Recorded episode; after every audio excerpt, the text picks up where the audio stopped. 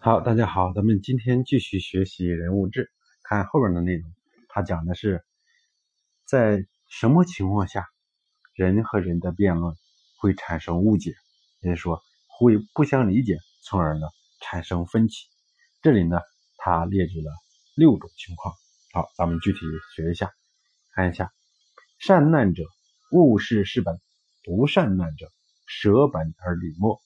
舍本而理末。则辞垢矣。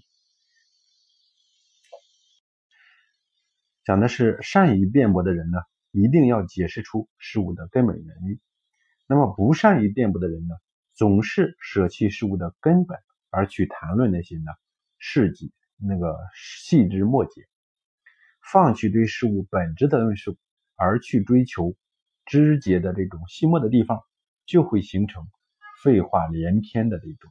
言辞的堆砌，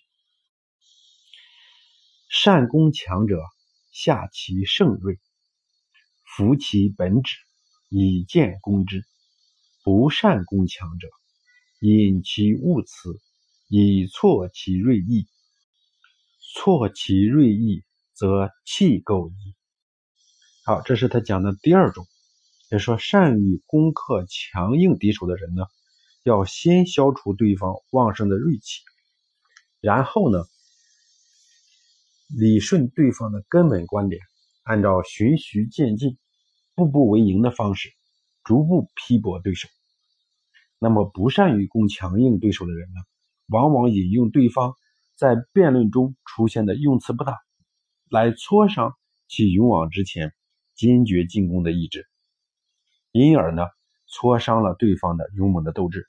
就会使对方心中形成难以化解的恼羞郁闷的这种气氛，从而呢，最终导致双方争论时的声音和脸色逐步的恶化。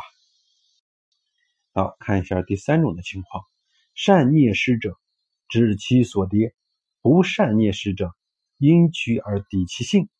因趋而抵其性，则怨垢矣。那么，善于攻击敌人失误的人呢，只是指向其失误在哪里。对方有了失误，只要指出其失误，不必就就追究不放。那么，不善于攻击敌手失误的人呢，往往因为对方的理屈而诋毁其品性，趁对方呢理屈词穷的时候呢，对他进行诽谤或是诋毁。因此呢，对方在理屈而抵其品性的时候呢。就会使对方形成这种怨恨，怨恨的这种情况呢，虽然在声色上看的不是很明显，但是在情绪在心底呢，就会越来越积聚。下一种情况讲的是什么呢？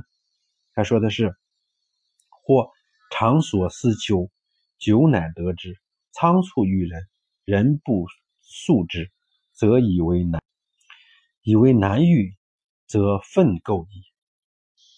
有的人呢，他经过自己的这种思考一些问题，很长时时间之后呢，他有所认识，或者说有所领悟，他又呢把这些事情呢告诉别人，别人呢不能很快的知晓，他就认为呢别人呢很难的教导，不能宽恕别人，认为别人难以教导呢，就会使人形成这种怨恨、委屈的这种情绪。夫胜难之时，其物难破，故善难者争之使还，不善难者灵而击之，随欲顾及，其事无由。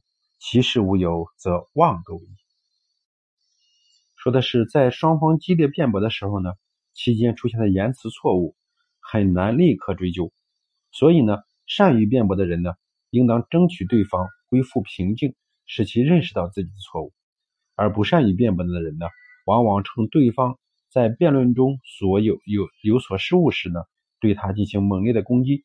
对方虽然也想理顺一下讲过的那些杂乱众多的语言，但是面临的这种事态，他已经无法控制。事态发展到无法控制的地步呢，就会使双方形成荒诞不经的言论。下面呢，他又讲到。凡人心有所思，则而且不能听；是故病思俱说，竞相制之，欲人之听己。人亦以其方思之故，不了己意，则以为不解。不解莫不为不解，为不解，则怒垢矣。一般来讲呢，人用心思考问题的时候呢，耳朵往往对听到的东西呢不敏感，所以呢，思考和言谈同时进行，就会相互干扰。想让别人倾听自己的话，就应该制止他人的言谈。让别人认真的听，而别人因为在思考问题未能听明白你的意思，就会认为呢别人不理解自己所讲的内容。那么人的性情呢都很忌讳被人视为无知，忌讳无知呢就会形成这种愤怒的这种情绪。凡此六垢，便之所由心也。呃，总而言之呢，上面说的这六种情况，是在辩论双方的时候呢，容易产生的那种情况。